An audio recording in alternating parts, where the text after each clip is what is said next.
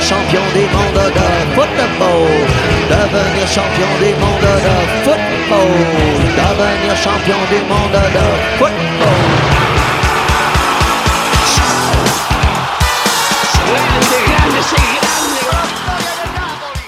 de la FIFA, la AFA, la CONMEBOL, los árbitros, el VAR, el fútbol para todos, el fútbol para pocos, los representantes, los intermediarios, los que ponen la plata, los que se la llevan,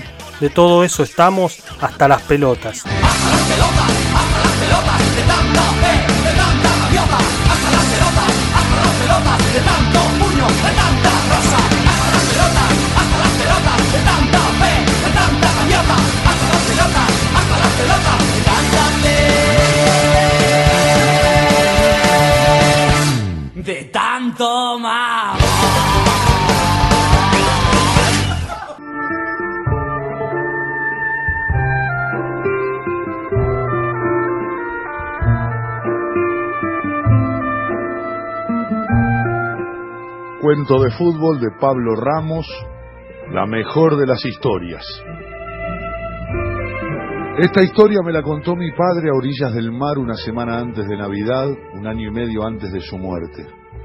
La noche nos había agarrado en la barra de un club italiano, picados de vermú, mirándonos como siempre, sin hablar. De golpe salté de la banqueta y le dije que estaba escribiendo, que las cosas me iban mal, que ya no me gustaba mi empresa ni mi familia que me había dado cuenta de golpe que lo único que quería era escribir historias. Se lo digo en un ataque de sinceridad alcohólica, después me arrepiento, a él no le importaban esas cosas. Siento que va a minimizarlo, a hacer de cuenta que no escuchó nada. Encontré la máquina de mi abuelo y la estoy usando, digo. Historias, dice él. Yo espero cualquier cosa. Yo sé, no sé si te va a servir, la mejor de las historias. Me quedé confundido esperando por no para no decir una tontería para que no se me notara la confusión. Mi padre iba a contarme algo, mi padre iba a ser mi padre. Pido otra vuelta y le digo que empiece. Yo estaba borracho, felizmente borracho, permanentemente al borde de la risa, como si en vez de tomar vermú me hubiera fumado un porro. Él distendido y un poco apenas suelto de lengua. Miré la hora, mi madre ya debía tener la comida lista, pero nos conocía bien a mi padre y a mí. Aparte de tener el corazón en la boca porque estábamos juntos, iba a tener la precaución de no echar los fideos en el agua hasta que nos hubiéramos sentado a la mesa. Me quedé en silencio y él ahora fue al grano. ¿Querés o no querés que te la cuente? Está bien, pero que sea una historia que a vos te interese no es garantía de que a mí me interese también. Sentí, siempre decía sentí por escuchar. Sentí. ¿Te acordás de Ángel Clemente Rojas, de Rojita, del pelado? Los pibes de tu generación no lo vieron jugar, pero yo lo vi nacer y crecer con la pelota. Lo más grande que tuvo Boca, lo más grande que tuvo este país, más grande que Bochini, más grande que Maradona. Lo que pasa es que eran otras épocas.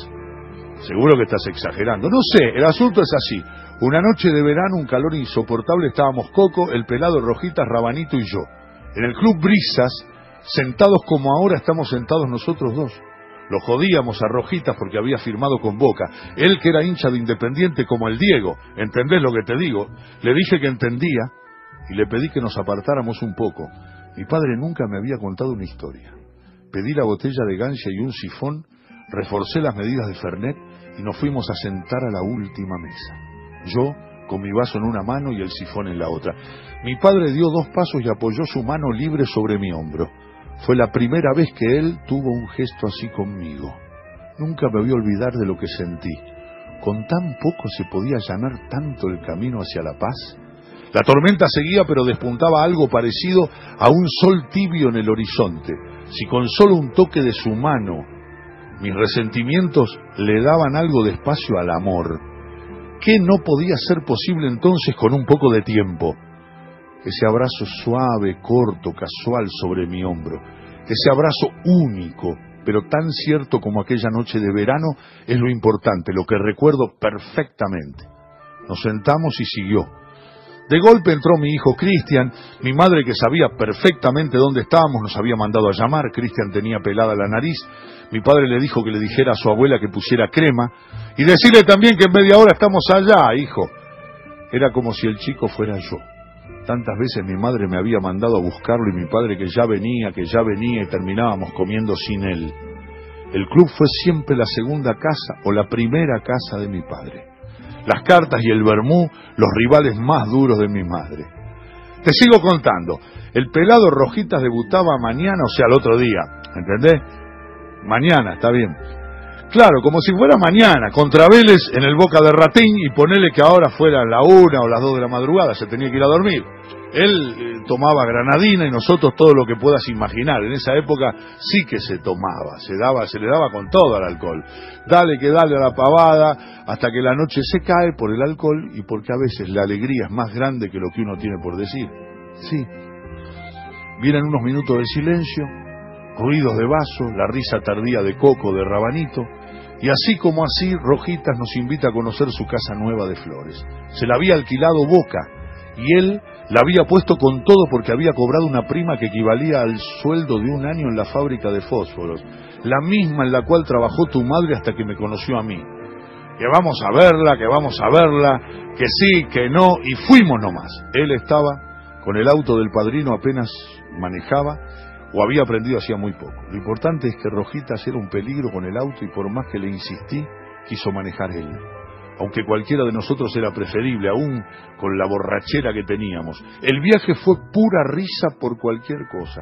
Bocinazos, gritos, todo lo que se pareciera a una mina.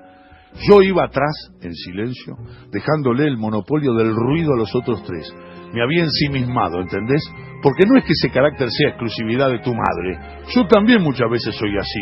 Y vos también sacás eso de mí, ¿de verdad? Claro, recuerdo eso, que yo estaba así en ese estado por las copas y porque estaba así, sentía pena por todo lo que veía, pero no una pena fea, quiero decir que no era una pena porque menospreciara a los demás, a las demás personas y a las cosas, todo lo contrario, pena porque me sentía cerca de ellas, porque la noche había sido hecha para nosotros, todo era la noche, los otros autos, los gatos, los árboles, los pocos perros que perseguían a algún linchera ladrándole al paso y de golpe un auto que nos venía de frente y las siluetas de mis amigos que se iluminaban como apariciones. Lo recuerdo nítidamente y sé que no es una boludez, sé que es algo, aunque no pueda decirte qué. Seguí, le digo. No te vayas a poner melancólico y rompas el invicto a esta altura de tu vida. Sentí, sentí.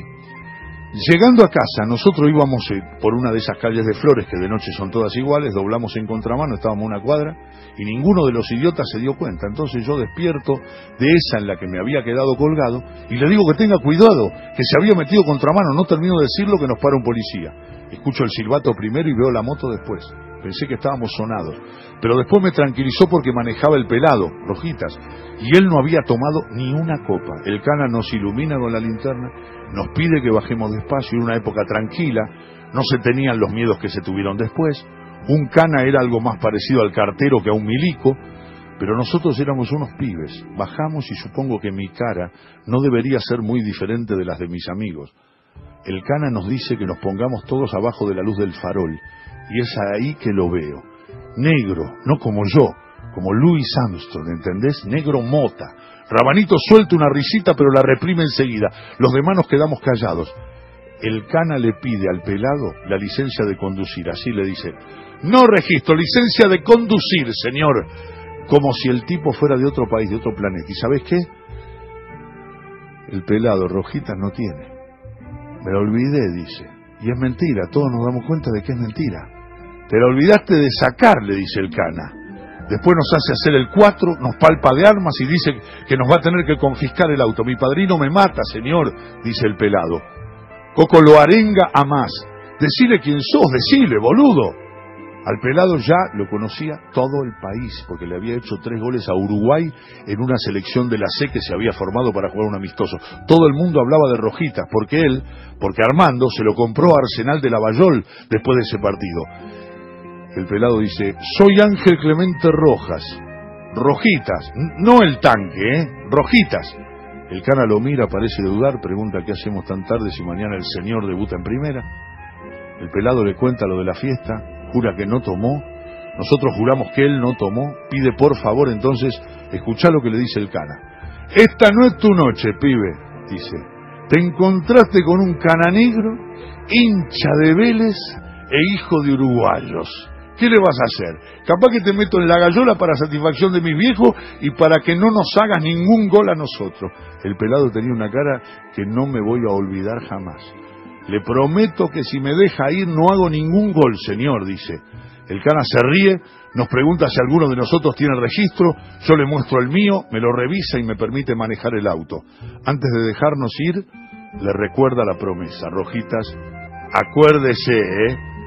Escúcheme, no se olvide, ningún gol. Repite dos o tres veces y nos vamos. Nada más, digo. Mi viejo dice, sí, algo más. Por un momento te pensaste que era una tontería, ¿no? Sentí. Al otro día Boca le ganó a Vélez 3 a 0. Tres goles de corbata. Tres jugadas de rojitas que lo dejaron solo a corbata. Tres jugadas electrizantes, así dijo el diario del domingo. Se habló de la generosidad del crack, ¿entendés? Generosidad. Tres gambetas dentro del área, pero ningún gol. Por miedo al negro, no sé. El otro fin de semana pasó algo que no te incumbe. Y yo nunca más volví a hablarle al pelado, a Rojitas. Tres jugadas electrizantes y ningún gol, ¿entendés? Eso sí que es una historia. Le sonreí, pagamos y nos fuimos. Yo pensaba, qué hombre, ¿de qué está hecho que es tan difícil de entenderlo para mí? Pensaba esto con tranquilidad sin poder salir del asombro todavía. Él solo caminaba adelante en silencio, meneando de vez en cuando la cabeza. Jamás volvió a contarme una historia. Jamás volvió a tomarme del hombro. Dejé de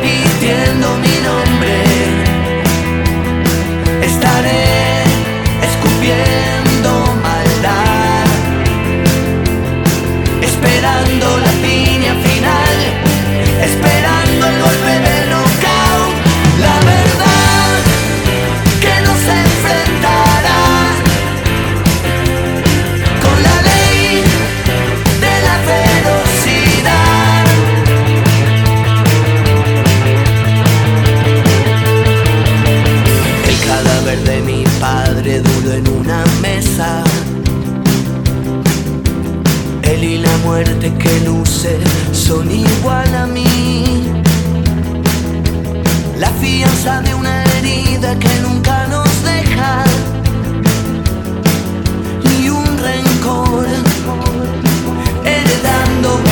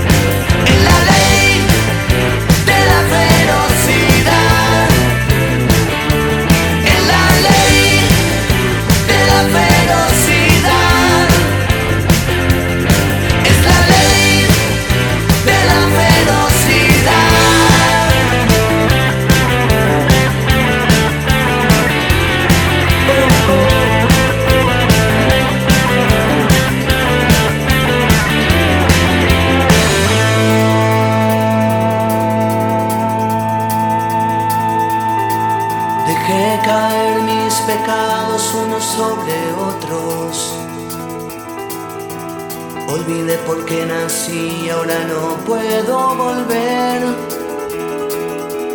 Ella levanta mi cara y mira mis ojos.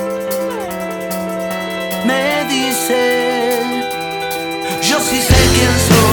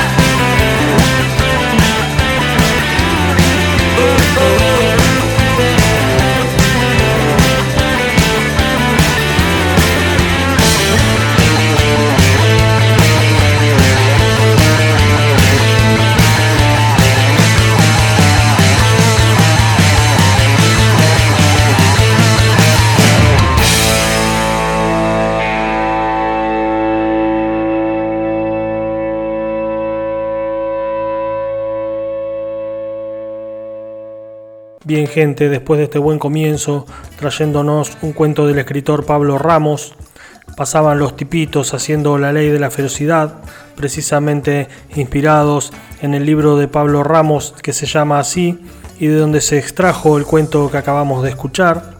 Vamos a darle lugar a otro relato, en este caso del mexicano Juan Villoro, de su libro Balón Dividido, un libro que reúne retratos, crónicas, cuentos que se venden así como una divertida guía crítica para auténticos apasionados del arte de las patadas. Vamos a arrancar con La pasión muere al último. No es por presumir, pero me llevo bien con la derrota. El mérito no es mío, sino del fútbol mexicano. Si nuestra alegría dependiera del marcador, seríamos profesionales de la tristeza. Los resultados adversos y los goles fallados a un metro de la portería nos han acostumbrado a disfrutar del juego sin pedirle demasiado a la diosa fortuna. Cuando un seleccionado nacional anota un gol de tijera, como la que Negrete logró en el Mundial de 1986, o la que Raúl Jiménez cuajó a unos segundos de que terminara un partido de eliminatorias en 2013, decimos que se trata de una jugada de otro partido, muy distinto al que se disputa en ese momento en el Estadio Azteca. Nuestro grito de guerra, sí se puede, es un recordatorio de que los nuestros casi nunca han podido. De acuerdo con el Dr. Johnson, el que se vuelve a casar demuestra el triunfo de la esperanza sobre la experiencia. Lo mismo define al aficionado mexicano. Su fe en el equipo no proviene de la realidad, sino de la zona de las promesas incumplidas. La victoria es para nosotros un milagro. Si ocurre, lo celebramos en el ángel, estatua que representa a un cartero del cielo. Si no ocurre, descubrimos que lo importante no era ganar, sino echar desmadre juntos. El hincha mexicano hace que la pasión no dependa de los récords, sino de la fantasía. Sin llegar al masoquismo de perder adrede, administra los infortunios con la resignación de un filósofo estoico.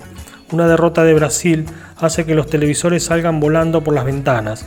Una derrota mexicana provoca que pidamos más cervezas y nos traslademos al reino de la fantasía para cantar con el reivindicativo orgullo, pero sigo siendo el rey. ¿Acaso estamos locos? No lo creo. La fiesta nos interesa más que el motivo para celebrarla. En el fondo somos realistas, convencidos de que no llegaremos lejos, disfrutamos el lugar que los goles nos deparan. Esto en modo alguno significa que seamos conformistas, pues no dejamos de rezarle a Nuestra Señora de la Chiripa. Vivir el fútbol desde México me ha convertido en coleccionista de situaciones ajenas al triunfo que no por ello están exentas de grandeza. En el espléndido libro colectivo Memorias de San Mamés, el legendario José Ángel Iríbar, portero que alcanzó una fama similar a la de Lev Yashin, comenta que la mejor jugada del Athletic de Bilbao no ha sido un gol ni una espectacular parada. De los muchos lances de su prolífica vida, elige uno que no protagonizó, pero que cambió para siempre su concepción del juego. Telmo Zarra fue seis veces Pichichi de la Liga Española, anotó un inolvidable tanto contra Inglaterra en Maracaná en el Mundial de 1950 y se convirtió en dueño de todas las estadísticas relacionadas con el gol. Su especialidad era el remate de cabeza. Como el País Vasco suele mirar con admiración hacia Inglaterra, se dijo que Sarra tenía la mejor cabeza de Europa después de Churchill. Solo en una ocasión fue expulsado, lo cual habla de su caballerosidad en el campo. La jugada que llamó la atención de Iribar tiene que ver con esa conducta ética. Obsesionado por el gol, Sarra no deseaba ganar a cualquier precio. En un partido contra el Málaga, el arquero Arnau se lesionó a unos metros de él, dejando abierta la portería. En un gesto que honra la invención del fútbol, el más temible de los goleadores echó el balón afuera de la cancha. Este indulto disminuyó su abultado palmarés, pero le ganó la insignia de oro del Club Málaga y la admiración de quienes creen que la honestidad puede existir en la oficina más peleonera del planeta, el área chica. En un brillante texto publicado en el periódico Record, Miguel Mejía Barón contó la siguiente anécdota. Mi compañero Héctor Sanabria cometió una falta que el árbitro no sancionó con la severidad que merecía. Don Renato Cesarini, entrenador de Pumas en 1963, le comentó a Héctor, si el juez no te expulsó, yo sí lo hago. Y ante el asombro de mi compadre y de todos nosotros, lo sacó de la cancha y no lo sustituyó por ningún suplente. En ese mismo artículo, Mejía Barón recuerda el gesto del delantero alemán Miroslav Klose, que en 2005 recordó que el fair play puede tener un sitio en el competitivo ámbito de las patadas. Jugando con el Werder Bremen, recibió una entrada de un defensa de la Arminia Bielefeld que hizo que Herbert Fandel, árbitro del partido, marcara penalti. En forma inaudita, Klose se acercó al silbante y le dijo que no había sido falta. Después de consultar con su abanderado, el juez rectificó su decisión. Nunca vi nada parecido en 25 años de arbitraje, comentó al respecto. No es común que la ética prevalezca en un oficio donde el insigne Diego Armando Maradona le robó una picardía al destino para anotar con la mano ante Inglaterra. La mayoría de los futbolistas buscan y fingen faltas, pero hay excepciones, y esas deben ser recordadas.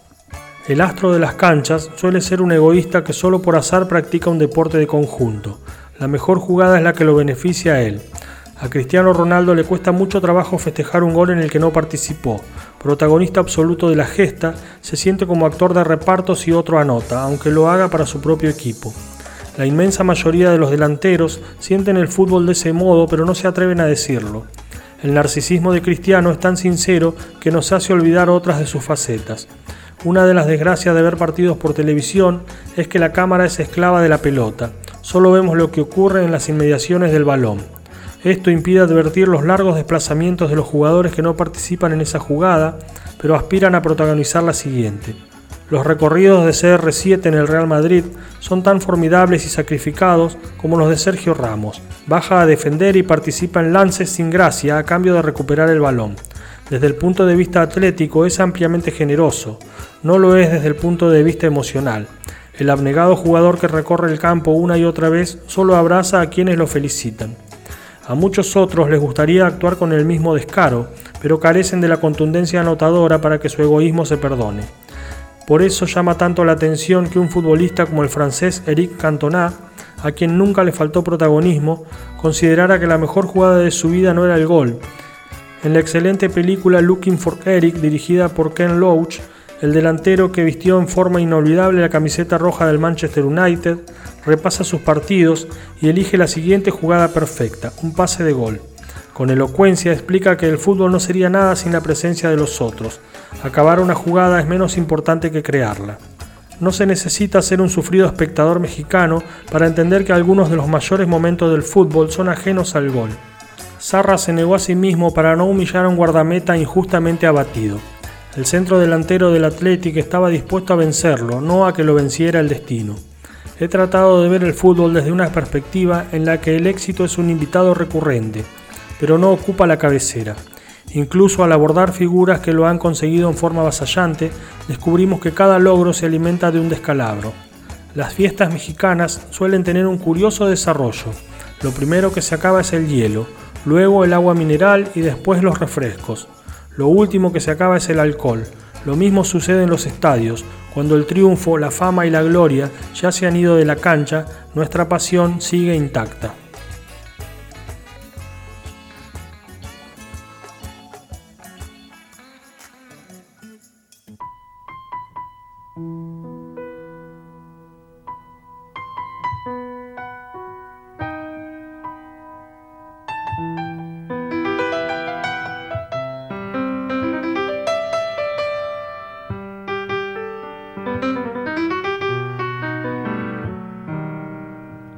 Prendido a tu botella vacía, esa que antes siempre tuvo gusto a nada, apretando los dedos, agarrándome, dándole mi vida a ese para avalanchas.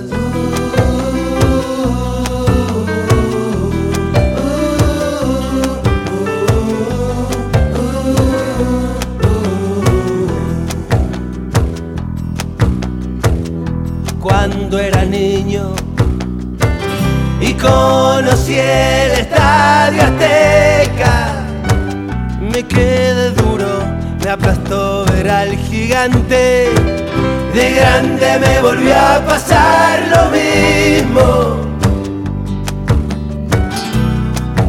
Pero ya estaba duro mucho antes.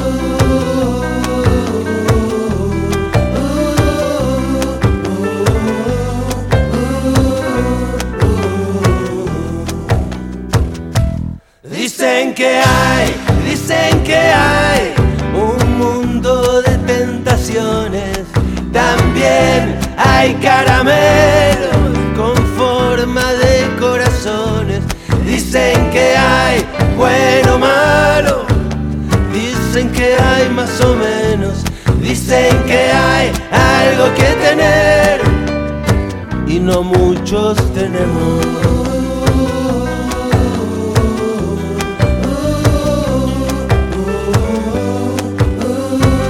No muchos tenemos.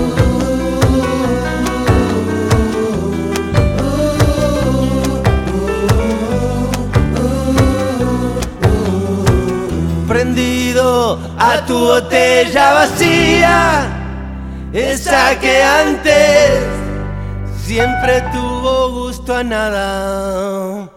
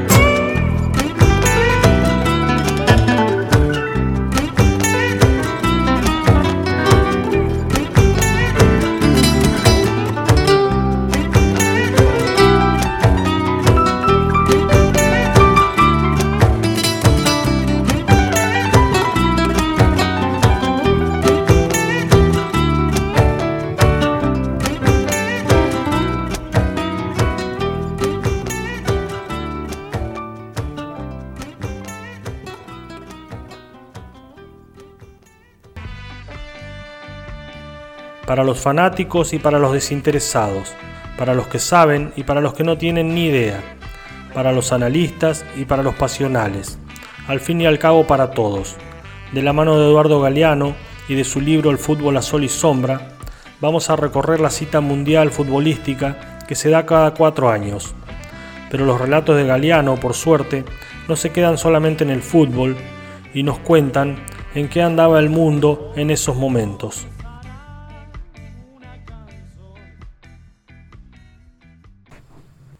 El Mundial del 38. Max Taylor descubría la vacuna contra la fiebre amarilla.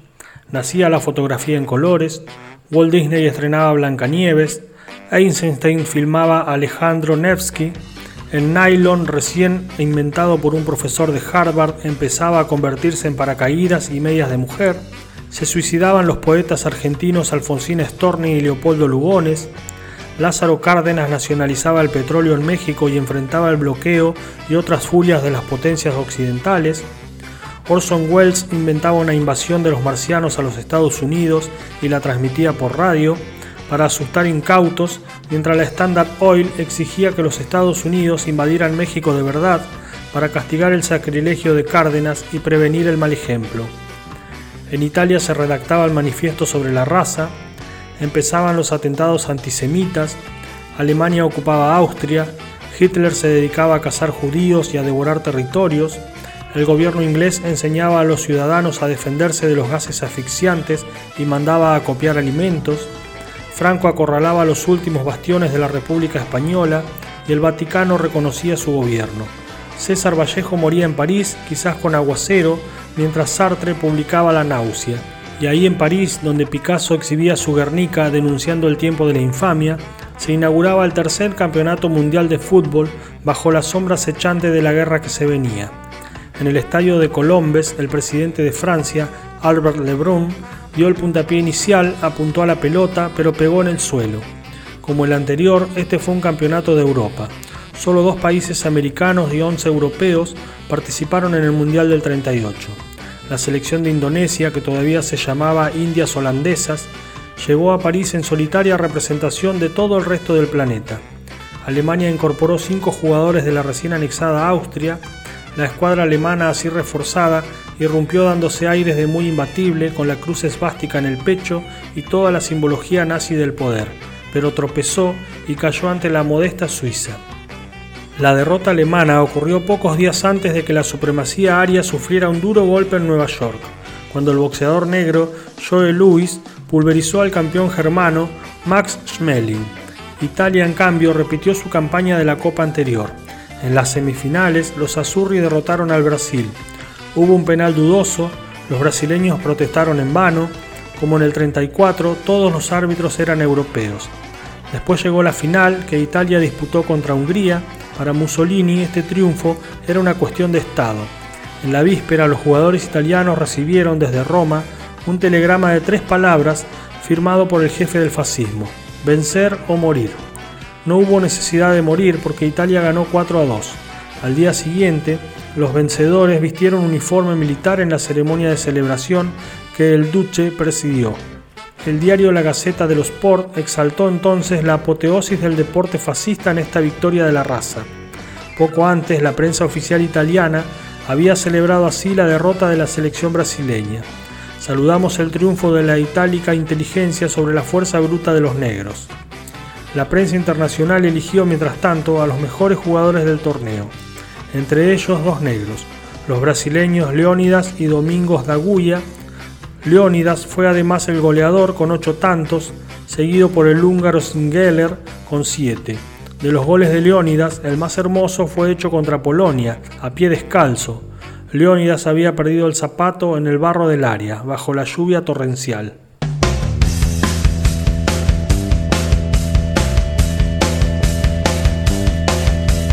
Il pomeriggio del 12 dicembre in piazza del Duomo ce l'avete illuminato, sono le luci, per l'autunno caldo il comune le ha levate, in piazza Fontana il traffico è animato, c'è il mercatino degli agricoltori, sull'autobus a Milano in poche ore, la testa nel bavero del cappotto alzato, bisogna fare tutto molto in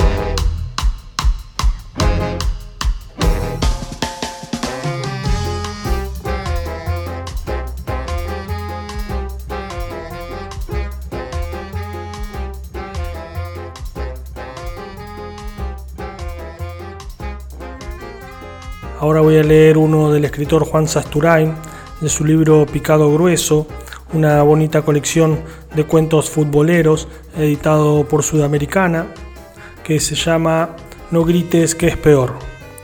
Eran cuatro morochos, Pichula, Solanito, el chino y el estatua. Tendrían 20 años o acaso un poco menos, como los que corrían en la cancha. Y no faltaban nunca a los partidos en el mundialista. Llegaban temprano y se instalaban arriba en la tribuna. Aparte pero no del todo, como si no fueran pero sí. Los más expresivos eran Pichula y al que le decían Solanito. Habían caído juntos a Mar del Plata desde Buenos Aires a mediados de diciembre para hacer la temporada. Un poco corridos por la malaria, un poco por la policía. Por ahora se las rebuscaban vendiendo unos avioncitos de telgopor en Punta Mogotes. El chino, en cambio, ya estaba desde antes. Hacía dos años que dibujaba retratos y caricaturas al paso en la Rambla y había conocido en la peatonal a la estatua. El estatua se llamaba Percy Gómez, pero le decían así porque era de los primeros que había empezado con el curro de disfrazarse y quedarse quieto sobre una plataformita envuelto en una sábana y todo pintado de blanco. Una noche estaba laburando bastante bien de emperador romano, con laurel fijo y todo, cuando llegó uno que quería copar la esquina. A vos, negro, te convenía hacerte de bronce. El mármol te debe salir un huevo de pintura, le dijo el guaso pateándole el cajoncito mientras otro le tironeaba la túnica. El emperador vaciló, incluso las bases mismas del imperio se conmovieron ante el avance bárbaro, pero no reaccionó. Apenas si los ojos de la estatua se abrieron lo justo para ver bien al agresor mientras murmuraba por lo bajo entre dientes marmolados, si se acercan los carneo. La hoja del cuchillo que asomó bajo la sábana fue lo suficientemente elocuente para ahuyentarlos.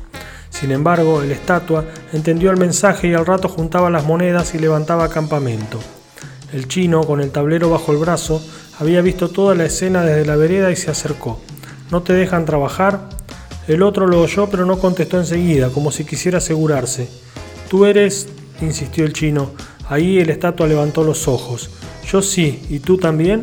Los dos eran, se reconocieron por el tono, por la huidiza necesidad. No conviene que haya lío, que venga la policía, dijo uno de los dos. No, mejor no, dijo el otro. Desde ese día el chino y el estatua trabajaron juntos, o por lo menos cerca. En la pensión de la Perla solían almorzar con media docena de habana de chocolate y cenar muy tarde pizza y cerveza de parados. Hasta que a principios de febrero empezó el Sudamericano Sub-20 y una tarde, en la entrada del estadio, encontraron al Pichula y Solanito vendiendo banderas y vinchas rojiblancas. ¿Qué hacen? dijo el chino casi protector. A cinco, a cinco, a cinco, decía el Pichula. Los quisieron convencer de que guardaran todo, pero los otros necesitaban la guita. Yo lo conozco al arquero suplente, dijo Solanito, que había jugado en las inferiores del Sporting Cristal y suponía que de algún modo mágico ese conocimiento lo inmunizaba, le daba cierta seguridad. El chino y el estatua entraron y vieron el partido. Los otros se quedaron tratando de vender algo. A cinco, a cinco, no pasó nada. Los que podían comprar ni siquiera se arrimaban. El partido siguiente contra Ecuador lo vieron ya los cuatro juntos en la tribuna y la clasificación de Perú a la ronda final fue un júbilo secreto que era mayor por ser tan poco compartido. Estaban ellos cuatro y había otros por ahí, pero no llegarían a 50. Se miraban de reojo y celebraban los goles como el que oye un chiste en un velorio, no se puede reír. De algún modo sintieron que era una especie de cábala y así llegaron muy temprano el sábado del partido contra los paraguayos, sabiendo que iban de punto pero podían. Ese día había mucha gente en el estadio, eran tres partidos y Argentina y Uruguay, que era el último, arrimaba fervor desde temprano. Pichula, Solanito y el chino laburaron hasta las 4 de la tarde. El estatua solo se disfrazaba de noche y a las cinco y media ya se instalaron bien arriba, como siempre. Ahí fue cuando Solanito se entreabrió la camisa y con un guiño mostró su doblado secreto. Guarda eso, le dijeron, y la guardó. Esa tarde el equipo jugó su mejor partido. Cordero y Balbín la rompieron en el medio y el bueno de Benavides no se equivocó casi nunca. Ellos aplaudían cuando aplaudían alrededor. Esa tarde sí había mucha gente alrededor y se callaron cuando era casi imposible callarse. Hasta que pasó lo que pasó, lo que tenía que pasar. El chino sintió, olfateó casi el peligro cuando llegó el gol de la victoria y los otros tres saltaron del asiento. Paren, paren, no griten que es peor, alcanzó a decir. Pero ya era tarde. El estatua y Solanito se abrazaban y el pichula, el inconsciente del pichula, lo hizo.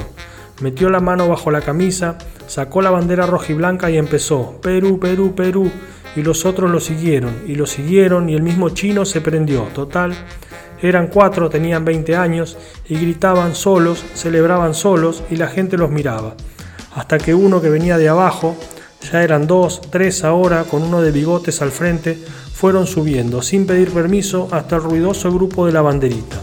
Se arrimaron, los dejaron gritar un par de veces más Perú, hasta que el de bigotes, poniéndole la mano en el hombro al pichula, le dijo sin énfasis, casi con cansancio, documentos,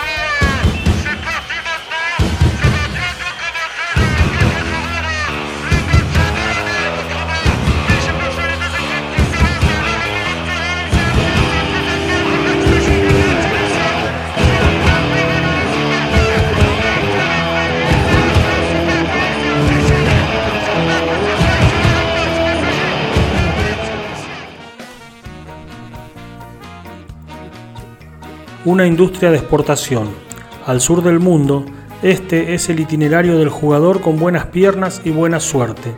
De su pueblo pasa a una ciudad del interior, de la ciudad del interior pasa a un club chico de la capital del país, en la capital el club chico no tiene más remedio que venderlo a un club grande, el club grande, asfixiado por las deudas, lo vende a otro club más grande de un país más grande y finalmente el jugador corona su carrera en Europa. En esta cadena los clubes, los contratistas y los intermediarios se quedan con la parte del león y cada eslabón confirma y perpetúa la desigualdad entre las partes. Desde el desamparo de los clubes de barrio en los países pobres hasta la omnipotencia de las sociedades anónimas que en Europa manejan el negocio del fútbol al más alto nivel. En Uruguay, por ejemplo, el fútbol es una industria de exportación que desprecia al mercado interno. El continuo drenaje de jugadores mediocriza al deporte profesional y desalienta al público, cada vez menos numeroso y menos fervoroso. La gente deserta de las canchas uruguayas y prefiere ver partidos internacionales por televisión. Cuando llegan los campeonatos mundiales, nuestros jugadores, diseminados a los cuatro vientos, se conocen en el avión, juegan juntos por un rato y se dicen adiós sin tiempo para que el equipo se convierta en un verdadero equipo, o sea, un solo bicho de 11 cabezas y 22 piernas. Cuando Brasil conquistó su cuarto trofeo mundial, los periodistas lo celebraron por unanimidad, aunque algunos no ocultaron su nostalgia por las maravillas de otros tiempos. El equipo de Romario Bebeto había hecho un fútbol eficaz, pero había sido bastante avaro en poesía un fútbol mucho menos brasileño que aquel fútbol espléndido de 1958, 1962 y 1970, cuando las selecciones de Garrincha, Didi y Pelé se habían coronado jugando en trance. Más de uno habló de crisis de talento y varios comentaristas acusaron al estilo de juego, exitoso pero sin magia, impuesto por el director técnico. Brasil había vendido el alma al fútbol moderno. Pero hay un hecho también revelador que casi no fue mencionado, Aquellas selecciones del pasado estaban formadas por 11 brasileños que jugaban en Brasil. En el equipo del 94, 8 de los 11 jugaban en Europa. Romario, el jugador latinoamericano más cotizado, estaba recibiendo en España un sueldo mayor que la suma de los 11 salarios relativamente modestos que recibían en Brasil los jugadores de 1958, entre los cuales estaban algunos de los mejores artistas de la historia del fútbol. Las estrellas de antes estaban identificadas con un club local, Pelera del Santos, Garrincha del Botafogo y Didi también, a pesar de alguna fugaz experiencia en el exterior, y uno no puede imaginarlo sin aquellos colores o sin el amarillo de la selección nacional. Así era en Brasil y en todas partes, por amor a la camiseta o por obra de los contratos de servidumbre feudal que hasta hace pocos años ataban al jugador de por vida. En Francia, por ejemplo, el club tenía derecho de propiedad sobre el jugador hasta los 34 años de edad. Quedaba libre cuando ya estaba acabado. Exigiendo libertad, los jugadores franceses se incorporaron a las jornadas de mayo del 68, cuando las barricadas de París estremecieron al mundo. Los encabezaba Raymond Coppa.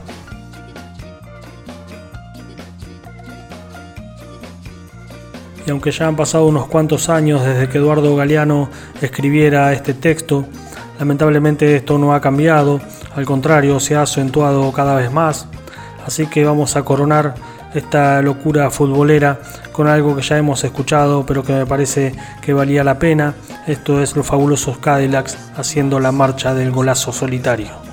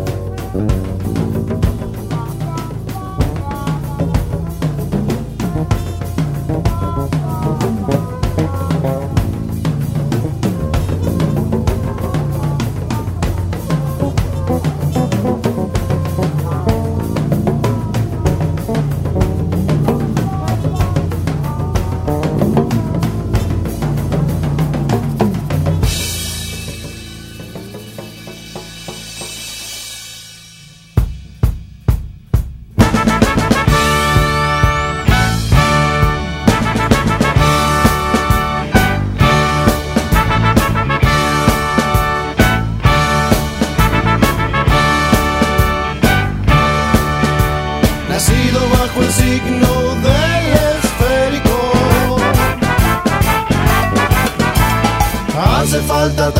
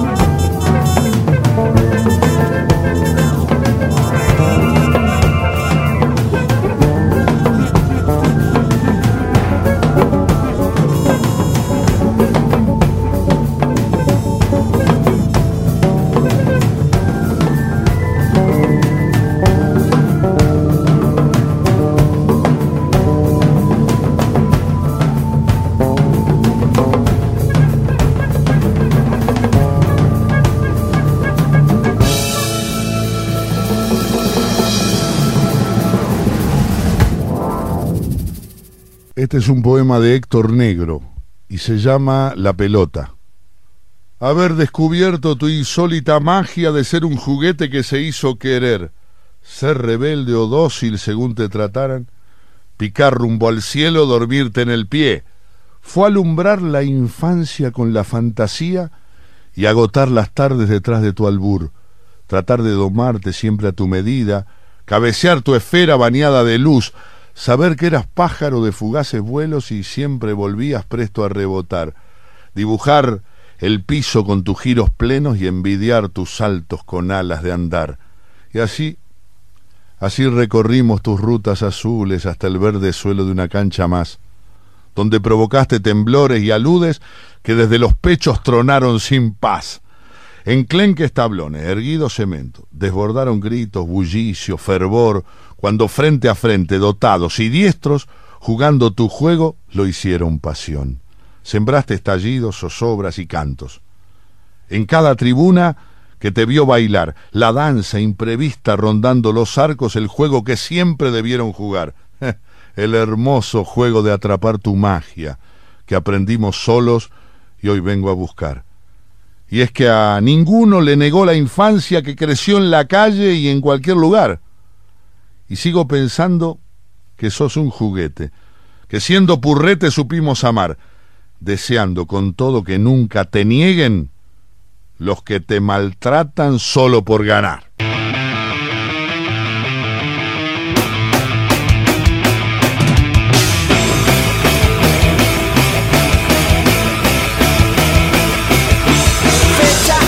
A fecha, aprieto boleta. 45 mil almas juntas y 11 sudando la camiseta.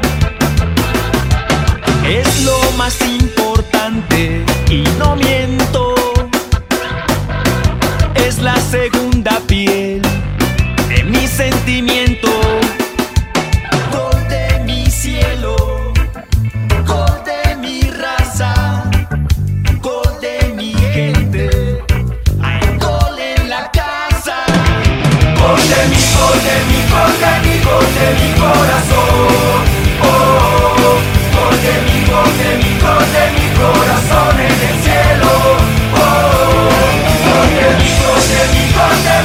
De mi corazón. Oh, gol de mi,